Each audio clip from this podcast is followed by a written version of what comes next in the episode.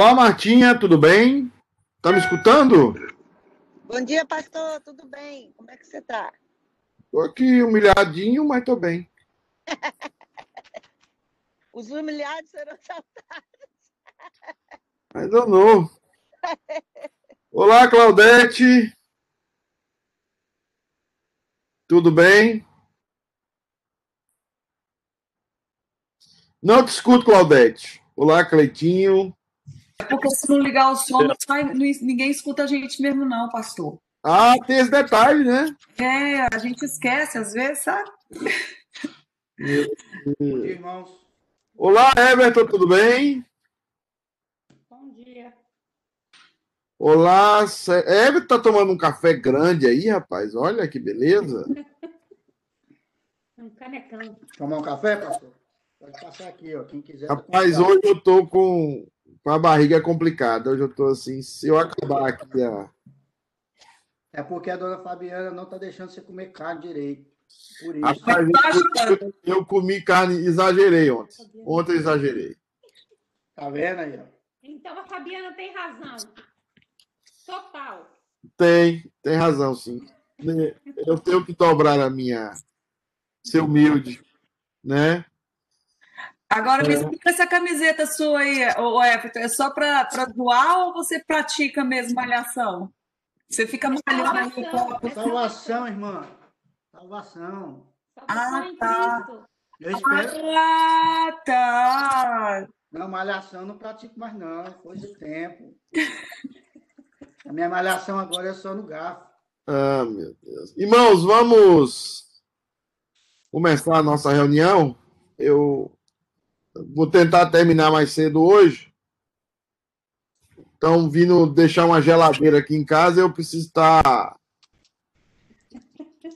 Tá, tá a posto. Tá? E eu também tô com essa dor de barriga aqui, que eu não sei como é que vai fazer, não. Tem culto hoje.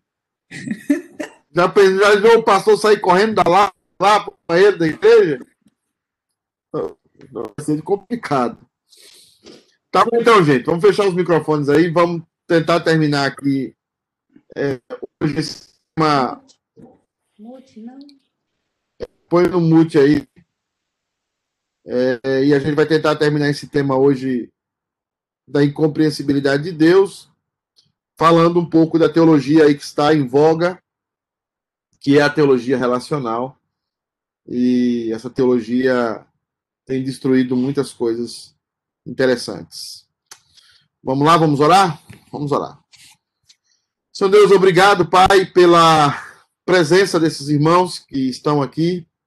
Obrigado pela tua graça na vida dos meus irmãos, que o Senhor continue a abençoar a vida deles e eles continuem crendo que o Senhor é um Deus gracioso, perdoador, um Deus que cuida de nós, que cuida das nossas vidas aos detalhes e que nós temos que lançar sobre o Senhor toda a nossa verdade. Por isso, pedimos que o Senhor abençoe grandemente a vida dos meus irmãos que estão me escutando. Em nome de Jesus, amém. O que tem mais destruído, irmãos, hoje, a vida. Bom dia, Nilma colocou aí no recadinho, bom dia. É, o que tem mais destruído hoje a ideia de Deus é a ideia do deísmo aberto. O deísmo aberto tem entrado nas nossas casas de uma forma muito sorrateira, de uma forma muito silenciosa, e a gente não percebe o tamanho do, do estrago é, dessa teologia. Essa teologia é uma teologia criada basicamente por esses dois caras aí, o Pinnock e o Sanders. Esses dois caras são professores de seminário aqui nos Estados Unidos e eles, é, tentando encontrar uma solução para para o, o, o livre-arbítrio e a vontade soberana de Deus, eles entenderam que Deus deveria descer do seu altar, Deus deveria deixar de ser um Deus onipresente, onipotente, onisciente, para que Deus se tornasse uma pessoa é, mais palatável, mais entendível e mais relacional com o ser humano. Ou seja, esse Deus que está acima de todas as coisas, esse Deus que está acima de tudo, esse Deus que conhece o futuro, esse Deus que determinou o futuro, esse Deus ele não é palatável, ele não, nós não podemos nos relacionar com esse Deus. Então, esses dois caras criam essa teologia com a ideia de que o ser humano possa se relacionar com Deus. Que o ser humano possa ter uma relação com Deus mais verdadeira, segundo o que eles falam.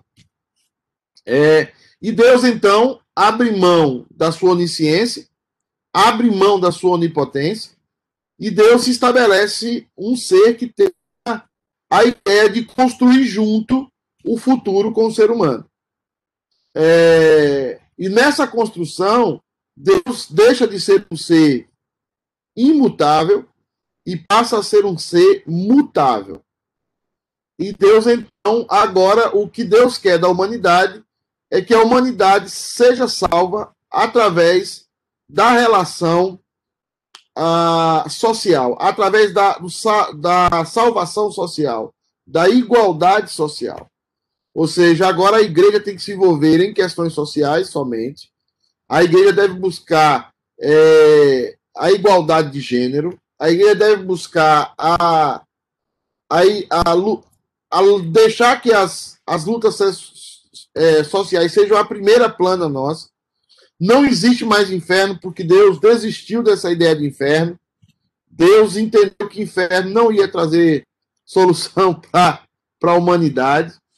Então Deus agora ele está numa relação em que ele está produzindo cada vez mais junto com a humanidade e nós não temos como saber o futuro. O que eu coloquei aí é uma afirmação deles sobre o deísmo aberto. Eu queria que você acompanhasse para você entender um pouco isso, né? O deísmo aberto defende que Deus se relaciona intimamente com o homem. Em determinar, olha, primeira coisa começa com uma coisa muito boa. Deus se relaciona intimamente com o homem. Em detrimento de sua onisciência, que seria prejudicada com a dádiva do livre-arbítrio. Ou seja, para que o homem tenha verdadeiramente livre-arbítrio, Deus não pode ter onisciência. Deus não pode ser onipotente. É isso que eles estão pregando. Deus saberia o futuro, de alguma forma, mas não todo o futuro. Pois esse futuro ainda não teria existência na presença de Deus. Dado o livre-arbítrio do homem concedido por Deus. Ou seja, o futuro ele é mutável porque Deus deu ao homem livre-arbítrio. Então o homem tem essa capacidade de mudar o seu futuro. E você vê isso presente em muitos filmes. Você vê isso presente em muitas séries do Netflix. Como é que você, ser humano, é, é, não tem a possibilidade de mudar, né? Não tem a possibilidade de mudar o seu futuro. Claro, você vai ver muita série do Netflix falando: olha, você nasceu dessa forma, mas não tem que morrer dessa forma. E isso vai gerando, e isso foi gerando de uma forma é, sorrateira no meio dos nossos filhos, no meio do, das pessoas que assistem programas, séries, foi gerando esse sentimento de que nós estamos construindo um futuro com Deus. O problema é que esse, esse sentimento acerca de Deus não nos supre. E no final, o que as pessoas acabam entendendo, para que, que elas precisam de Deus se Deus não sabe nem o futuro? Para que, que elas precisam de Deus se Deus não tem, não pode nos dar segurança de nada? Então, o caminho para essa doutrina tem sido o ateísmo né? e o deísmo social. As pessoas agora estão preocupadas em matar a fome do mundo, né? em cuidar das justiças sociais porque esse mundo é o que nós temos e Deus não sabe realmente o que vai acontecer. A Marta diz aqui: a soberania passa a ser dos homens e para é para dar risada. É isso mesmo. Os homens passam a ser donos dos seus destinos, como eles falam, e o homem passa a reger a sua história. É a independência do homem em relação a Deus. É Deus ele ele não sabe de nada praticamente. Então o homem tem que se virar Então, para que a igreja? Para que a adoração? Para que. Não, o ser humano tem que se virar, e é isso que o, o, o esses pessoal da teologia relacional pensa. Agora, outra coisa aqui que eles pensam, para a gente avançar, eles. Eu estou usando aqui o Ricardo Gondim, que é um cara muito conhecido no Brasil. Talvez alguns de vocês que tiveram experiência com a Igreja Assembleia de Deus conhecem o Ricardo Gondim. Ele diz o seguinte: os gregos, porque ele entende que a teologia reformada é fruto dos gregos. Então ele está dizendo: os gregos que influenciaram a teologia reformada, que influenciaram as cartas de Paulo, a, a, foi escrita ou transcrita, a maioria delas em grego, diz assim: os gregos não concebiam a possibilidade de Deus mudar. Segundo eles, Deus não pode mudar por ser perfeito. Ora, a misericórdia só é possível de ser exercida se houver mudança no coração de quem exerce. Perceba que ele trata as aparentes mudanças em Deus como é, o uso da misericórdia. Para Deus usar da misericórdia, Deus precisa ser mutável. Deus precisa mudar. Ele só não só esquece os textos, porque aí o cara começa a esquecer da Bíblia mesmo e fugir da Bíblia. Ele só esquece que há, existem textos na Bíblia que falam que Deus já havia planejado a misericórdia, que Deus já havia planejado a salvação, que Jesus Cristo já está crucificado antes da fundação do mundo. Então, eles não fazem exegese de texto, eles não olham para o texto bíblico, eles apenas tiram a ideia e vê que essa ideia é legal e colocam essa ideia legal para todo mundo e a maioria das pessoas aceitam, porque são ideias que aparentemente são legais. Né? Aliás, misericórdia não exige mudança de quem é alvo dela, ou seja, não é do ser humano. O ser humano não precisa mudar, e sim de quem a pratica. Quem precisa mudar é Deus, porque Deus é quem usa da sua misericórdia. Então veja bem, o ser humano é imutável, mas Deus é mutável. É, você pode continuar fazendo o que lhe der na cabeça. Por isso, se você se sente homem, seja homem. Se você se sente uma tartaruga, seja uma tartaruga. Se você se sente uma, uma barata, sinta-se uma barata. Deus é que tem que mudar, mas o homem não tem que mudar. O homem não precisa mudar. Quem tem que usar de misericórdia é Deus. Quem tem que mudar as coisas é Deus. Quem tem que mudar o seu ser e a sua maneira de ser é Deus. Agora, o ser humano tem que ser o que ele quiser ser, o que lhe antoja, o que ele deseja ser. É o que a Marta falou aqui. É o homem sendo Deus e Deus sendo apenas um escravo do homem. Há inúmeros exemplos bíblicos de que Deus mudou o que faria e tomou medidas até emergenciais devido às ações humanas. Tá vendo? Devido às ações humanas. É, Deus mudou aparentemente muita coisa. Mas quando nós olhamos para a Bíblia, nós vemos que isso já faz parte de um plano de Deus. Deus mudou é, naquele momento relacional com o homem, mas essa relação não mudou o projeto de Deus, o plano de Deus para a humanidade, que Deus tem esse plano nos mínimos detalhes. E o ser humano sim é que precisa mudar. O ser humano sim é que precisa tomar atitudes. Ele precisa se enquadrar no plano de Deus e não Deus se enquadrar no plano do homem, né? E aí eu trago um texto bem conhecido, Romanos, a partir do capítulo 6, eu queria que você olhasse aqui. Se você não prestar atenção aqui agora, vai voar mesmo, porque esse texto é complicadinho, tá? E não pensemos que a palavra de Deus haja falhado, porque todos os de Israel são de fato israelitas. Paulo estava a defender aqui que Deus não falhou no seu projeto, no seu propósito de salvar a seu povo. Deus já dizia desde o começo que ele iria salvar o seu povo. Agora estão questionando, mas se o povo de Deus passou por cativeiro, o povo de Deus está todo escravizado, o povo de Deus está com uma série de situações, e agora? E agora? Aí, aí Paulo entra com o argumento. Você pensa que todo mundo que nasceu israelita é povo de Deus? É como eu digo para você. Você pensa que todo mundo que frequenta a igreja é crente. Então todo mundo dizia assim, porque nós somos do povo de Deus, nós somos filhos de Israel, nós somos judeus, nós somos salvos. Só que o que Paulo está dizendo aqui é o seguinte: não pensemos que a palavra de Deus sobre isso tenha falhado, porque nem todos os que são de Israel são de fato israelitas. E ele continua no versículo 7. Nem por serem descendentes de Abraão, são todos seus filhos, mas em Isaac será chamada a sua descendência.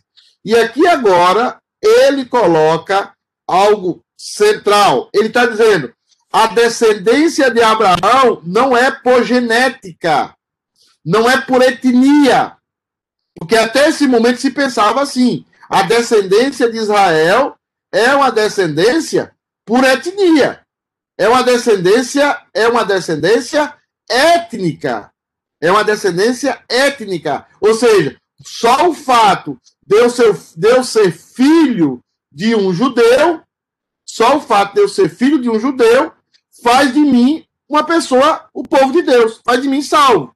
Então ele está dizendo: não por serem descendência de Abraão, são todos filhos de Deus. E ele está relacionando aí também com Ismael. Ele está dizendo: não é todo mundo que nasceu de Abraão que é filho de Deus. Aí ele fala em Isaac, mas, dois pontos, em Isaac será chamada a tua descendência. Por que, que essa expressão em Isaac é importante? Essa expressão em Isaac é importante porque não é todo mundo que é filho de Israel que é o salvo. Não é todo mundo que é filho de Israel que é o salvo aqui, ó, em Isaac.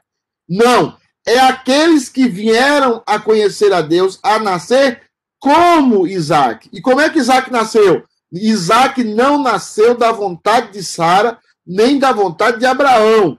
Isaac nasceu da vontade de Deus. É isso que Paulo vai argumentar aqui. Abraão não nasceu, Isaac não nasceu porque Abraão e Sara quiseram. Sara já havia cessado o costume das mulheres. Abraão já estava mais para lá do que para cá. O filho da vontade deles foi Ismael.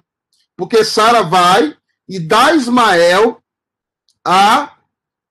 Sara dá Ismael a. Dá Abraão a Sara, dá Abraão a H. Ele tem uma relação com H, né? E nasce esse filho. Esse sim é da vontade humana. Ismael é da vontade humana. Só que Isaac, por que, que em Isaac será chamada a tua descendência? Porque é da forma como Isaac nasceu que os crentes, que, os, que o meu povo nascerá.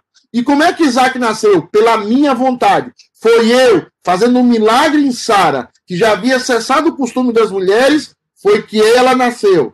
Foi, foi que Abra, Isaac nasceu. Então, todos que nascem como Isaac é o povo de Deus. Todos que nascem como Isaac são considerados povo de Deus. E é isso que nós temos na cabeça aqui. Deus está dizendo: é a minha vontade que faz com que você seja crente. Não é a sua vontade, não é porque você quer, não é porque eu, eu trabalho para você. Não. Eu, eu sou aquele que determina quem serão os meus filhos. Então, no caso aí, você que está me assistindo aqui agora, por exemplo, é, é a mesma coisa. Você também é a mesma coisa. Você, você não veio para a igreja porque você quis. Você pode até pensar que é porque você quis, mas não foi.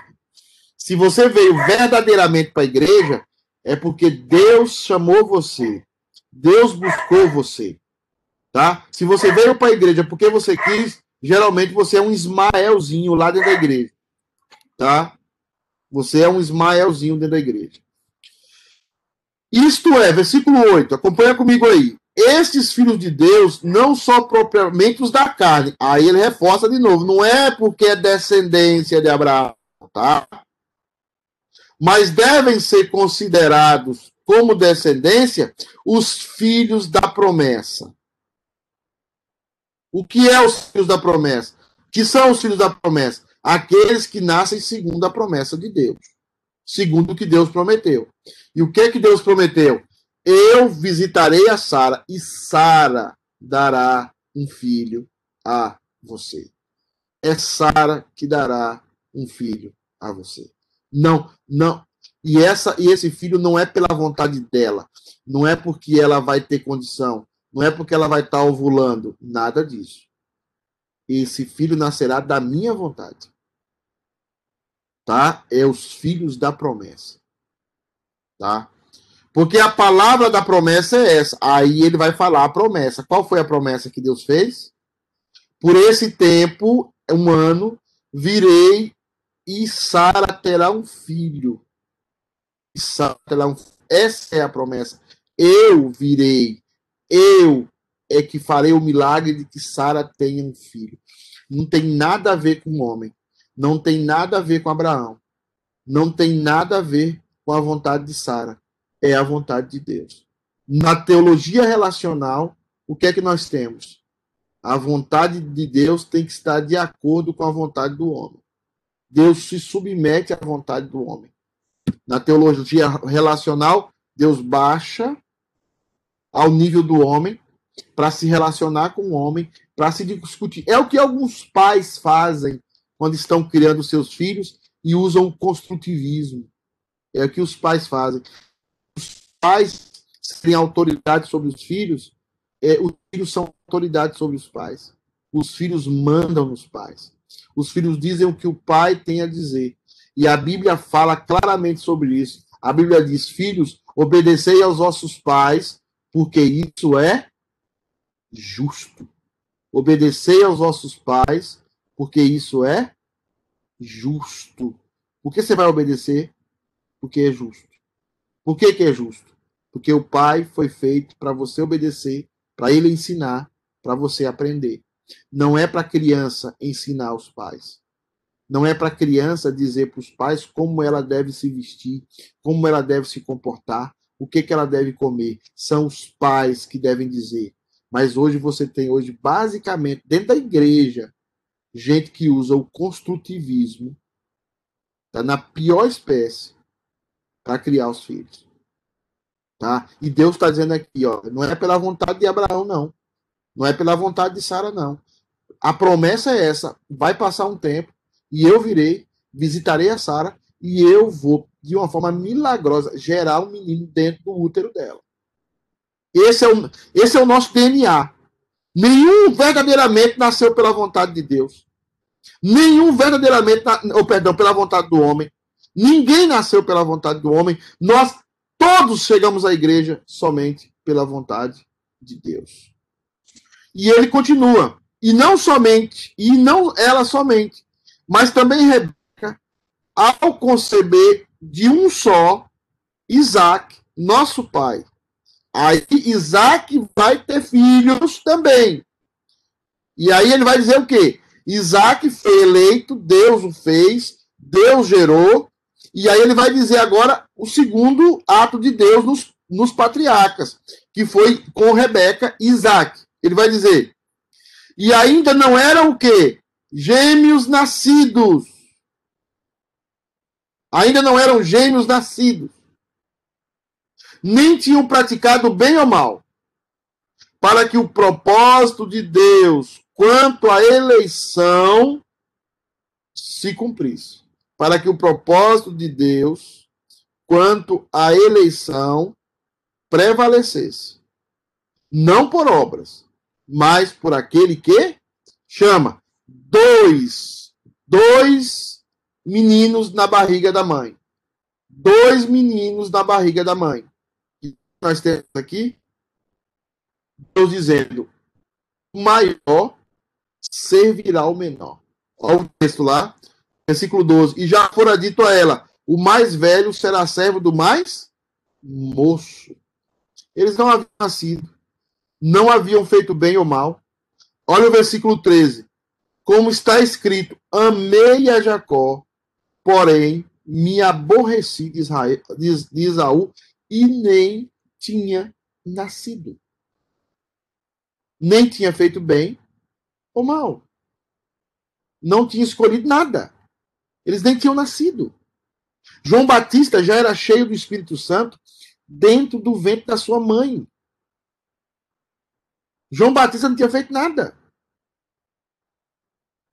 E Deus já havia escolhido João Batista e Deus já havia colocado o Espírito Santo dentro de João Batista. Por quê? Porque é o que ele quer. É o que ele quer, na hora que ele quer, do jeito que ele quer. Não é como eu quero. Mas a teologia relacional vai dizer o seguinte: é como Deus, é como nós queremos. Nós comandamos a Deus, nós convencemos a Deus. Deus muda constantemente. Nós é que devemos nos manter firmes. Nós é que devemos construir o futuro. Deus está aqui somente para nos ajudar. Deus não é o centro. O centro é o homem. Né? E isso é o que nós temos visto também refletido dentro da igreja. Aí o texto continua e diz o seguinte: Que diremos, pois? A injustiça da parte de Deus? Aí Paulo responde: De modo nenhum. Ou seja, Deus tem direito de salvar quer, Deus tem direito de amar quem ele quer. Houve até uma discussão lá nos homens sobre a ideia de Deus é amor, né? Deus é amor. Aí eu coloquei, mas o amor não é Deus. Porque senão você teria que colocar assim: quem é? Quem é o Deus da sua vida? O Deus da minha vida é o amor. Quem é o Deus da sua vida? É amor. A igreja do amor. A igreja que serve ao amor. Mas aí eu coloquei: Deus é amor, mas o amor não é Deus. O que, é que eu quero dizer com isso? Que Deus é Senhor sobre o amor. Deus ele manda no amor.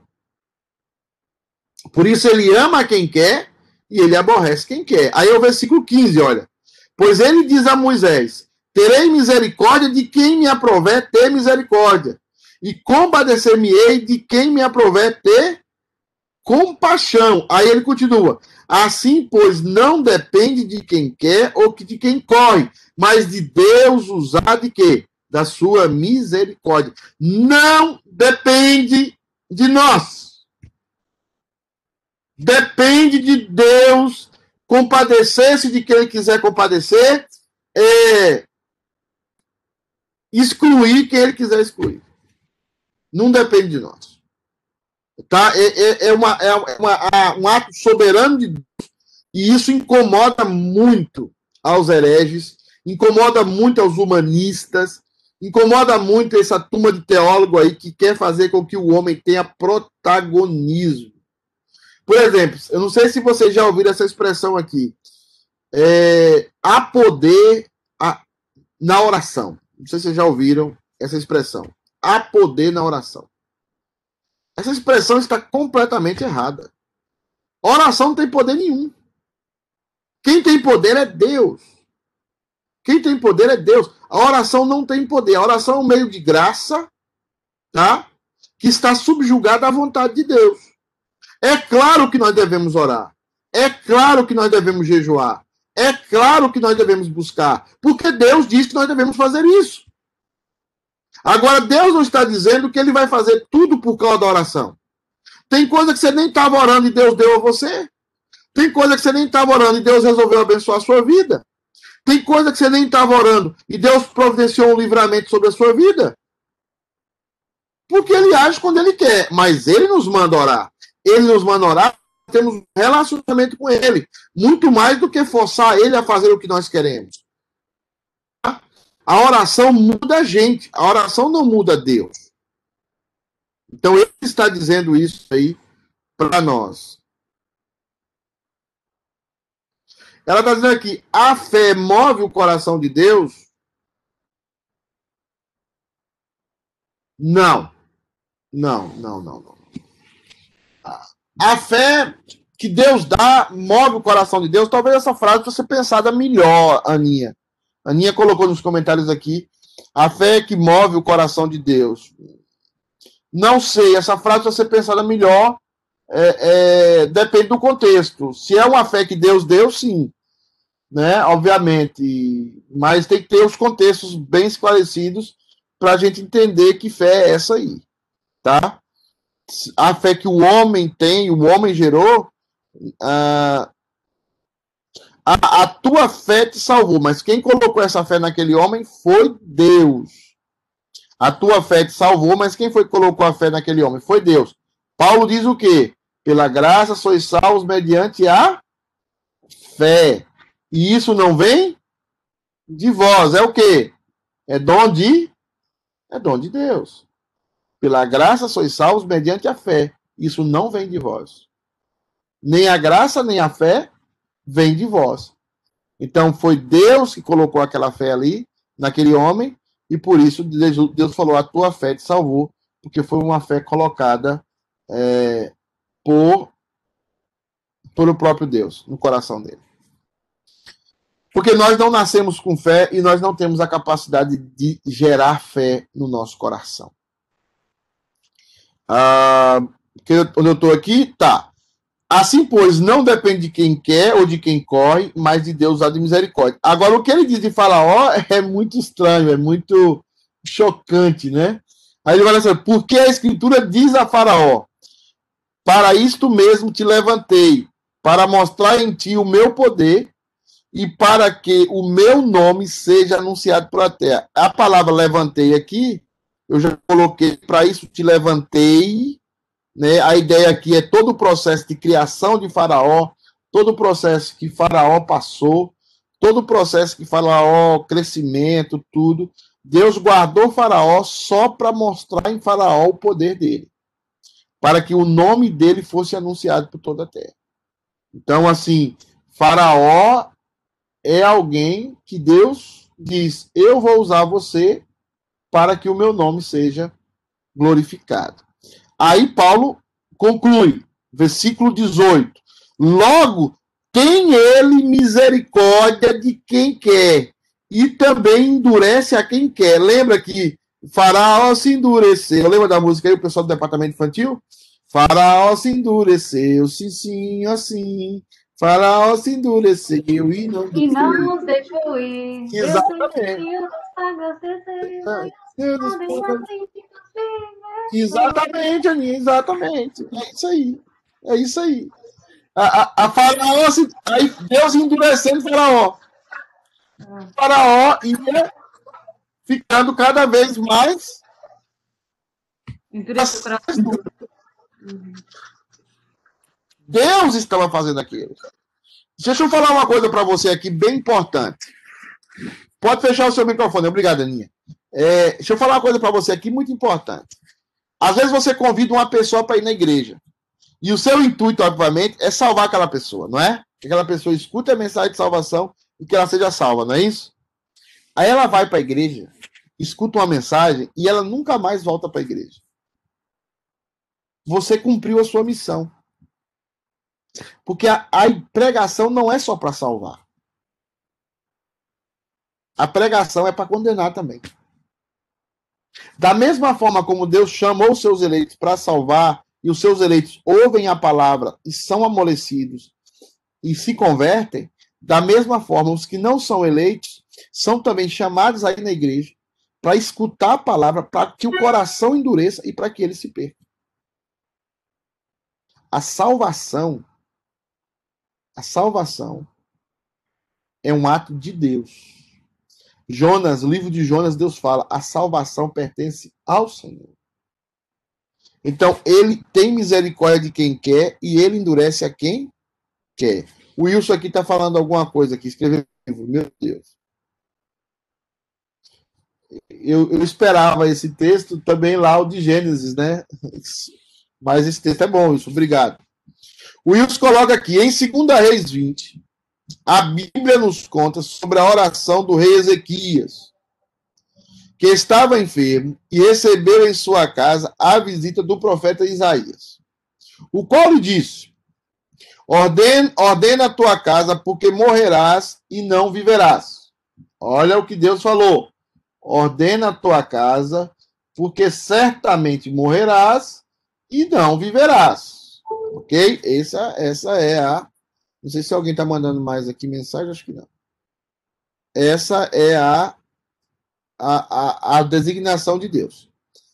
Mediante aquelas palavras, ele, Ezequias vira o rosto para a parede e ora ao Senhor, o qual lhe responde através do mesmo profeta, dizendo: Acrescentarei aos teus dias quinze anos, e ainda te livrarei das mãos do rei da Síria. Aqui Deus mudou os seus planos, aqui Deus mudou os seus planos. A oração do profeta Isaías, não. Não. E é muito legal isso aqui, porque geralmente, quando você não faz exegese, você pega um texto como esse e fala, Deus mudou. Não. Aqui o texto é uma peça só. O que é que Deus está falando? Deus está advertindo Ezequiel com uma palavra. Ele está dizendo: ordena a tua casa, porque morrerás e não viverás. Né? Mediante aquelas palavras, Ezequiel, ou seja, ele recebeu uma ordem de Deus, ele recebeu uma, uma, uma advertência de Deus. Arruma a tua casa, porque você vai morrer. Obviamente que Deus está dizendo: se você não arrumar a sua casa, se você não arrumar a sua casa direito, você vai morrer logo e a sua casa vai ficar desarrumada e você vai ser uma vergonha. É isso que Deus está dizendo para ele. Ele toma aquela palavra, ele crê naquela palavra, ele recebe aquela palavra, ele se humilha com aquela palavra e ele ora a Deus. E ao orar a Deus, Deus fala lá para o profeta: olha, ele vai arrumar a casa, ele vai organizar a sua vida, porque aquela oração já era obediência a Deus. A primeira coisa que você faz para arrumar a sua vida é arrumar a sua vida de oração. Ele arrumou a vida de oração dele. Ele orou a Deus, ele chorou.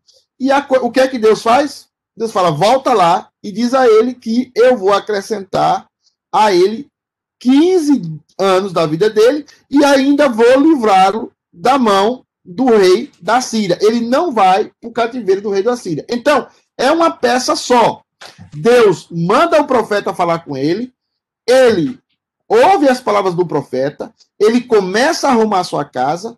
Ao ouvir a palavra de Deus e arrumar sua casa, Deus já diz para ele: porque você arrumou sua casa, você vai ter mais 15 anos de vida. O que é que Deus queria? Deus queria dar 15 anos mais de vida para o rei. E por isso ele via uma palavra daquele profeta para aquele rei. Então, não é aqui que Deus falou assim: eu vou fazer isso, isso e isso com você. E ele orou e Deus mudou a ideia. Não é nada disso.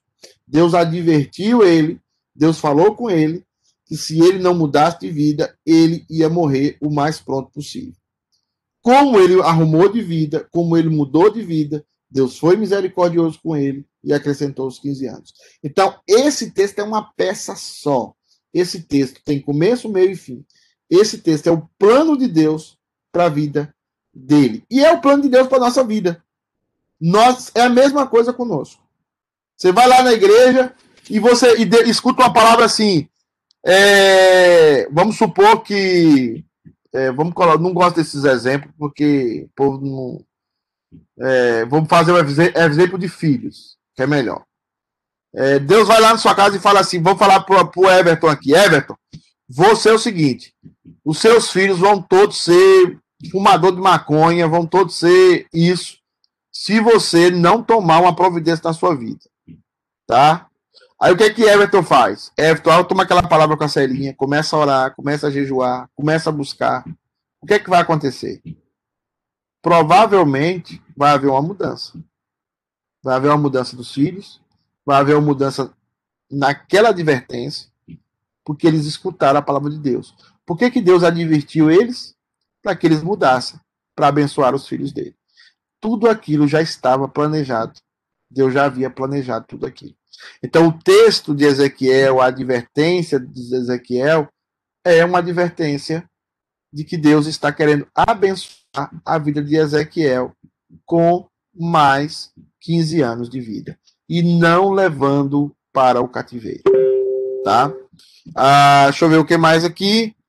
Tu, porém, me dirás de que se queixa ele ainda, pois quem jamais resistiu à sua vontade? A ideia da vontade aí, a vontade de Deus, Deus está dizendo: a minha vontade prevalece, a minha vontade não será mudada. Tu, porém, me dirás de que se. É, né? E quem és tu, homem, para discutir com Deus. Versículo 20. Porventura pode o objeto perguntar a quem o fez: Por que me fizeste assim? Deus fez vasos. Aí ele, aí ele argumenta: Ou não tem o, o oleiro direito sobre a mesa para do mesmo barro, que todos nós nascemos da mesma substância pecaminosa. Nós não temos do mesmo barro, mesmo barro, ele fazer um vaso para honra e outro para desonra? É um direito dele. E ele usou o seu direito. Ele fez homens que ele chamaria para estar com ele por toda a eternidade. E ele fez homens que não vão estar com ele, com ele por toda a eternidade. E isso é a soberania de Deus. E isso nos incomoda muito, porque Deus faz do jeito que ele quer. Né? O texto aqui segue. Eu tô segue diz assim: Versículo 22. Que diremos, pois, se Deus, querendo mostrar a sua ira e dar a conhecer o seu poder, suportou com muita longanimidade os vasos da ira preparados para a perdição? Veja bem, Deus criou gente para perdição, gente. É duro falar isso com vocês, é duro ler esse texto aqui. Mas tem pessoas que Deus criou para perdição. Nós não sabemos por quê, nós não sabemos quais são os critérios que Deus usa, mas nós sabemos que ele chama uns, salva uns e outros não. A fim de que também desse a conhecer as riquezas da sua glória em vasos de misericórdia, que para a glória preparou de antemão, ou seja, de antes da fundação do mundo. Vasos para honra e vasos para desonra. Graças a Deus, graças a Deus, eu espero que você tenha a convicção de que Deus chamou você para ser vaso de honra. Eu, eu, espero que você tenha essa convicção no coração. Porque isso muda tudo. Tá? Os quais somos nós. Aí Paulo fala: os quais somos nós. Versículo 24. A quem também chamou, não só de entre os judeus, mas também de entre os gentios. De toda a humanidade. Deus chamou o seu povo. Assim como também dizem Oséias: chamarei povo meu ao que não era meu povo, e amada que não era amada. Ele está falando da salvação dos gentios. E no lugar em que se lhes dizer, vós não sois meu povo, ali mesmo serão chamados de filhos de Deus vivo. E aí, nós temos essa declaração. Deus advertiu ao sacerdote Eli através do que Samuel ouviu de Deus mas ele não conseguiu e seus filhos morreram. Muito bem, Aninha, você cachou interessante. O, o, o, o, eleito ouve a voz de Deus, ouve a voz da palavra de Deus, o eleito, e ele muda. Ele escuta uma palavra, escuta uma pregação e ele muda. Aquele que não é eleito escuta uma pregação e endurece mais ainda. Foi o que aconteceu com Eli aqui. Deus falou: Você ama os seus filhos, você honra os seus filhos mais do que a mim. E ele não tomou nenhuma decisão. É igual vocês, assim, que ouvem uma pregação, fica até impactado com a pregação, fica até encabrunhado, aí vai para casa, aí pensa melhor, não, isso aqui é exagero daquele pastor Pedro, é um pastor exagerado. Aquilo, é, aquilo não é aquilo tudo, não, não é aquela palavra. Não, aquilo ali não é aquilo, daquela maneira, não. Aí esquece, aí muitas vezes as coisas ruins chegam, as coisas ruins assaltam as nossas vidas, e a gente não, não sabe que é porque nós não estamos dando ouvidos à palavra de Deus. Nós não estamos dando ouvidos à palavra que Deus tem trazido para nós. Né? Teologia relacional. Deus é onisciente no sentido de que conhece tudo que pode ser conhecido. Teologia relacional. Assim como Deus é onipotente no sentido de que pode fazer tudo o que é possível ser feito. Ou seja, Deus só é onisciente porque ele pode conhecer o que pode ser conhecido. E Deus só é onipotente porque ele pode fazer o que pode ser feito. Aí eles já tiram aqui a ideia do milagre, tá? Deus não faz milagre. Isso é uma, um traço da teologia liberal. Milagre não existe, né? Contudo, ações existem para serem conhecidas. Deus pode conjecturar que você vai ser, vai fazer na próxima sexta-feira, mas não pode saber com certeza por que você ainda não fez.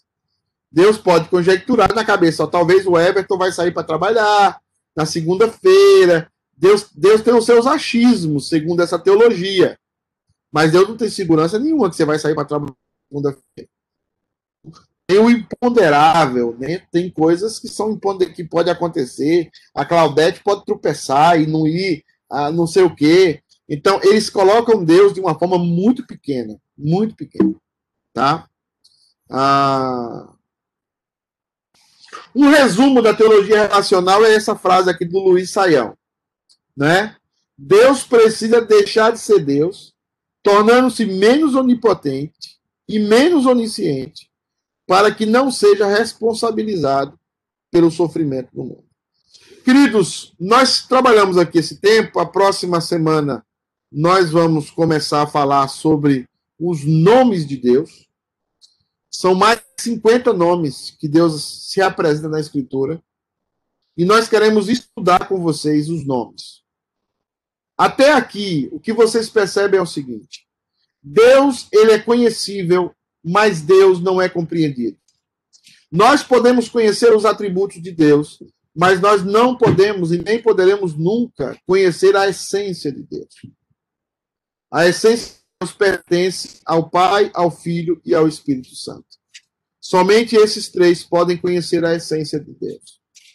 Nós nunca seremos deuses. Nós sempre seremos filhos de Deus. Nós sempre estaremos abençoando, sendo abençoados por Deus por toda a eternidade, com plena felicidade, tá? Mas nós nunca seremos como Deus. Nós devemos adorar a Deus pelo que Ele é, Devemos adorar a Deus naquilo que ele mostra na Escritura sobre o que ele é e dos seus atributos.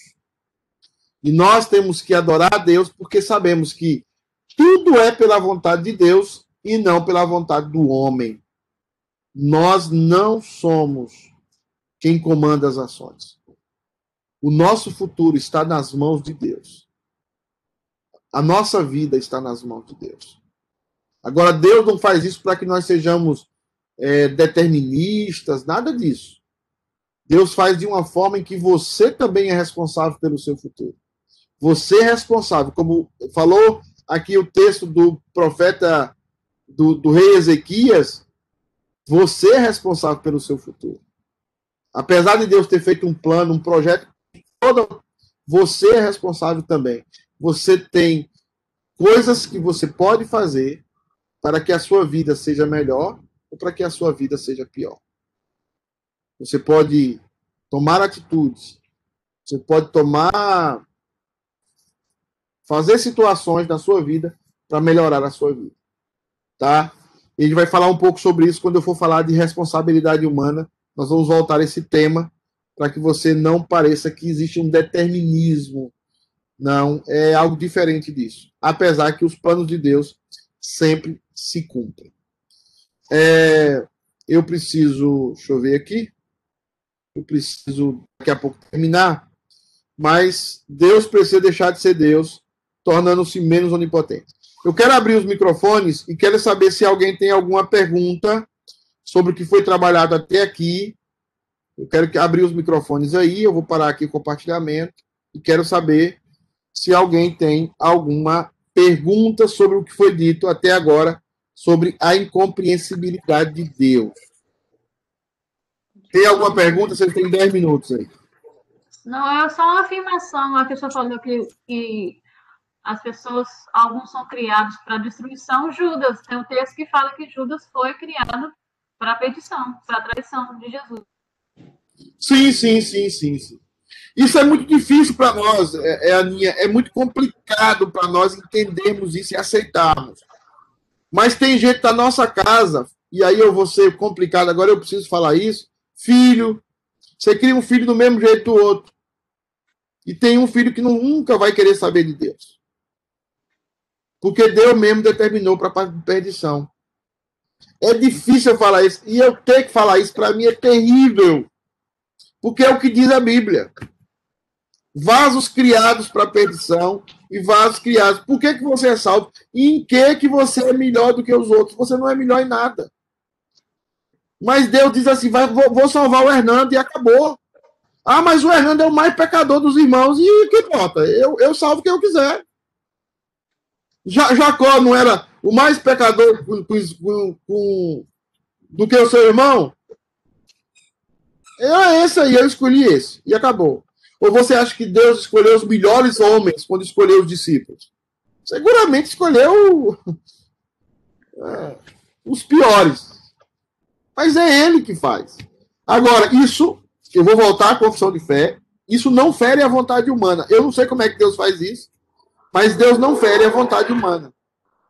É aquilo que eu já estudei nos grupos pequenos com alguns, as três causais, né? Deus não fere a vontade humana, é, Deus não não não faz as coisas porque ele conheceu antes, ele, ele já havia, e ele não e ele já havia determinado, e ele não tira a, a, a, a implicação das causas secundárias. Ou seja, se eu comer muito, como eu tenho comido, eu vou ficar gordo e vou ter dor de barriga, como eu tô, né?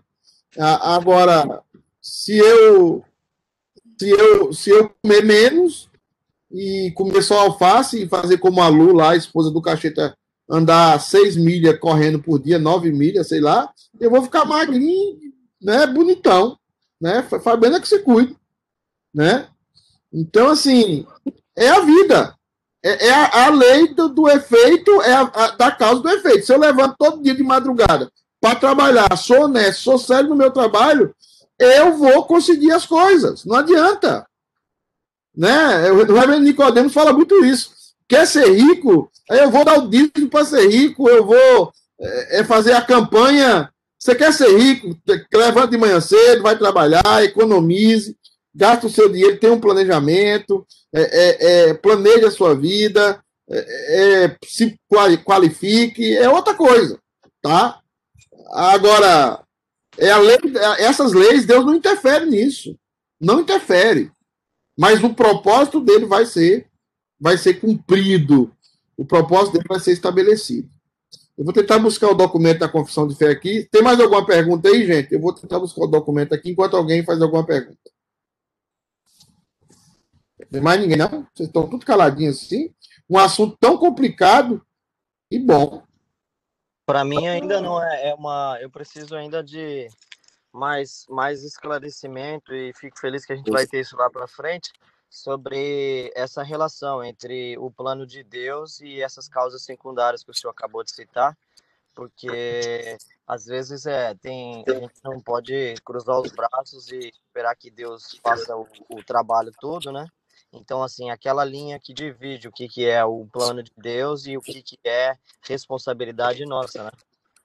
Isso, para mim, preciso ter mais esclarecimento nisso ainda. Rapaz, você está corretíssimo. Você está corretíssimo. Eu, eu espero, porque as, as, tem pessoas que não acreditam nisso e não falam por medo, tá? Tem gente que tem, tem medo de pastor.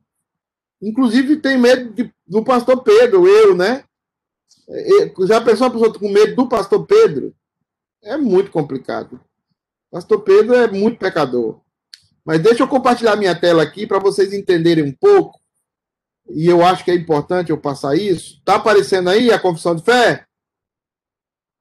Tá ou não? Sim. Pode abrir o microfone, gente. Deixa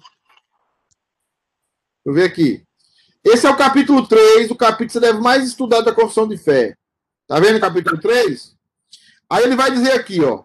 Desde toda a eternidade, Deus, pelo muito sábio e santo conselho da sua própria vontade, ordenou, olha para essa palavra aqui, ordenou, livre e inalteravelmente, não pode ser mudado.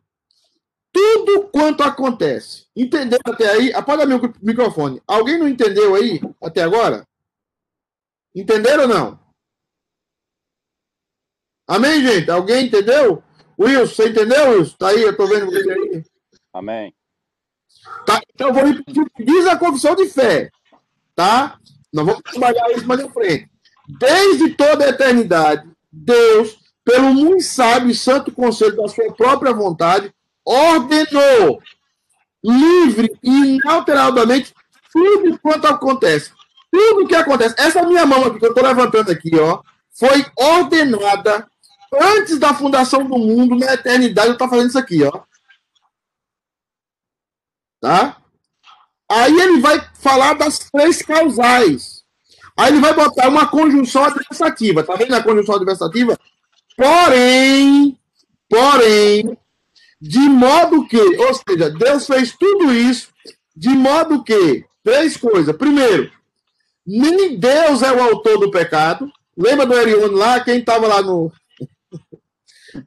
Quem estava lá no estudo dos homens? Alguém lembra lá? Hã? Deus não é o autor do mal moral. Deus não é o autor do mal. Deus não criou o mal. Tá? O texto, vamos ver lá, Deus criou as consequências do pecado. As consequências são responsabilidade dele. Mas veja bem aí. Porém, de modo que nem Deus é o autor do pecado, ele criou tudo inalteravelmente, tá? Decretou tudo, mas ele não é o autor do pecado, a primeira coisa. Nem é violentada o quê? Presta atenção. Nem é violentada, nem violentada é o quê? A vontade da criatura. criatura. A Claudete resolveu comprar uma casa de não sei quantos milhões. Tá? É uma decisão de Claudete, não foi uma decisão de Deus. Claudete resolveu botar um suéter azul. É isso que é suéter, é azul, né? Não estou daltônico, então. Azul pela manhã. Decisão da Claudete. Deus não viola a vontade humana. Mas o decreto dele prevalece. Pastor, como é que ele faz isso? Não sei. Não sei. E nenhum teólogo sabe. Nós só sabemos que é assim. Aí ele segue. Nem é tirada a liberdade ou contingência das causas secundárias. O que é isso, pastor? Se eu morder o meu dedo aqui, eu vou sentir dor. E isso é a contingência das causas secundárias. Ou seja, se eu bater a cabeça ali, eu vou, eu vou orar aqui, Deus, eu vou orar para eu bater a cabeça naquela parede ali, não sentir dor. Não, se eu bater a cabeça ali, eu vou sentir dor, porque Deus não tira a liberdade ou contingência das causas secundárias antes estabelecidas. Então, eu quero colocar isso aqui para vocês entenderem o seguinte: Deus sabe tudo, Deus decretou tudo, mas ele não é o autor do pecado. A vontade humana não é violada em nenhum momento. Deus não obriga ninguém a nada, tá? Não obriga. E as causas secundárias não são mudadas. Elas são estabelecidas. Ou seja, a lei da ação e da reação. Então, esse é o primeiro parágrafo, parágrafo do capítulo 3 da Confissão de Fé sobre os eternos decretos de Deus. Tá? Sobre os eternos decretos de Deus. Então, Deus não é determinista. Deus não é determinista. Tá? Deus não é determinista. Mais perguntas aí, gente? Mais comentários? Pastor? Oi, quem está falando? Martinha. Ô, Martinha, diga. Talvez não dê para o senhor falar agora, mas gostaria que o senhor levasse em consideração para o senhor falar um pouquinho sobre a vontade soberana de Deus e a vontade permissiva de Deus, se realmente existe essa diferença. É, eu não gosto dessa diferença. Existe sim alguns teólogos sistemáticos que fizeram discussão em pelo menos quatro tipos de vontade em Deus vontade decretiva, vocês conhecem como vontade soberana, vontade decretiva, né, que vocês conhecem como vontade soberana, mas na verdade é vontade decretiva. Depois você tem vontade permissiva de Deus, né? Depois você tem vontade de desejo de Deus, né? E você tem vontade é, prescritiva de Deus ou vontade de pré-conhecimento de Deus. É, essas vontades, para mim, dão um emaranhado, mas existe. A teologia trata essas vontades assim, alguns bons teólogos, mas hoje a maioria dos teólogos não trata assim. A maioria, a maioria dos teólogos hoje entende que os bons teólogos que só existe a vontade decretiva de Deus. Tá? Deus decretou tudo que existe e ele administra isso de modo que não existe não existe violação da vontade humana Deus não é o autor do pecado e Deus não tira as causas contingenciais secundárias. Então, agora, alguns teólogos também bons fazem essa distinção. A gente pode, a gente pode trabalhar isso sim. Em algum momento eu vou tentar trabalhar isso. Eu acho que aqui em Teontologia tem um capítulo sobre vontades e a gente vai descrever essas vontades. Agora, eu quero que vocês saibam da minha posição. Eu não aceito muito essas vontades, essas, essas rumas de vontade em Deus. Como também, para surpreender vocês, eu sei que vocês aprenderam até hoje sobre tricotomia, dicotomia. Acho que eu conversei com o Erione uma coisa sobre isso. Ah, você é tricotômico ou é dicotômico? Todo pastor presbiteriano que estuda sério é dicotômico. Dois. Alma e corpo. Acabou. Os, alguns pastores presbiterianos mais dados ao pentecostalismo é tricotômico. Espírito, alma e corpo. Eu, só para contrariar, eu sou onicotômico. Eu, o homem, para mim, é uma unidade. Eu não separo corpo de alma. Nesse sentido. O homem, para ser homem, ele é unicotômico. Não é tricotômico, não é dicotômico. Ele é uma unidade. Ele é uma unidade. O homem, para ser homem, precisa ter corpo e alma. Então, ele é uma unidade. Fala, Nia. Não, é só para mim ver se eu entendi. Então, falo, é, Judas foi criado para perdição, ok? Para traição. A vontade humana não é violentada. Então, ele poderia ter se arrependido como Pedro. Pedro negou. A Bíblia fala que ele chorou amargamente e se arrependeu. Não, ele não poderia ter poderia? Ele não poderia ter se arrependido porque ele não tem condição para isso, nem ele, nem eu, nem Pedro. Hum. Ele não poderia ter se arrependido porque ninguém tem condição de se arrepender. Lá em Romanos, Deus diz: você deve temer a Deus, porque é a bondade de Deus que te leva ao arrependimento. A bondade de Deus é que faz com que você se arrependa. Então, o arrependimento é um ato de Deus no ser humano, não é um ato que o ser humano toma. O que acontece ali é o seguinte: Deus decretou que Judas seria aquele que trairia a Jesus Cristo. Mas quem traiu Jesus Cristo foi Judas. Quem é o culpado da traição de Jesus é Judas. Porque Judas fez o que ele queria. Deus não viola isso. Agora, que estava no decreto, estava. Mas como é que Deus decreta e ao mesmo tempo não viola a vontade de Judas? Nós não sabemos. Mas ele declara que quem traiu Jesus foi Judas. Mas que já estava decretado que ele traiu. Também estava decretado que Jesus iria para aquela cruz e morreria. Deus decretou que Jesus iria para aquela cruz e que Jesus morreria. Mas quem tomou a decisão de ir para aquela cruz e morrer por nós lá no Getsemane foi Jesus.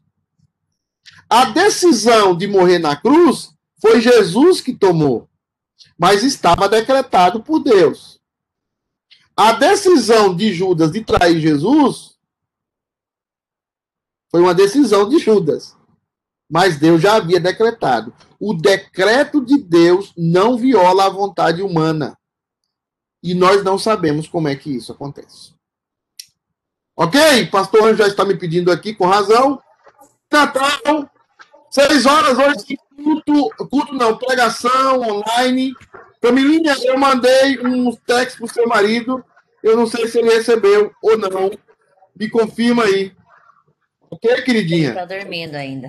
Ah! Obrigado, pecadores, das mãos de um Deus. Bom dia, uma boa mais irado com vocês, mais amando vocês porque Deus resolveu amar vocês, rumo de pecador. Tá? Amém. Tchau.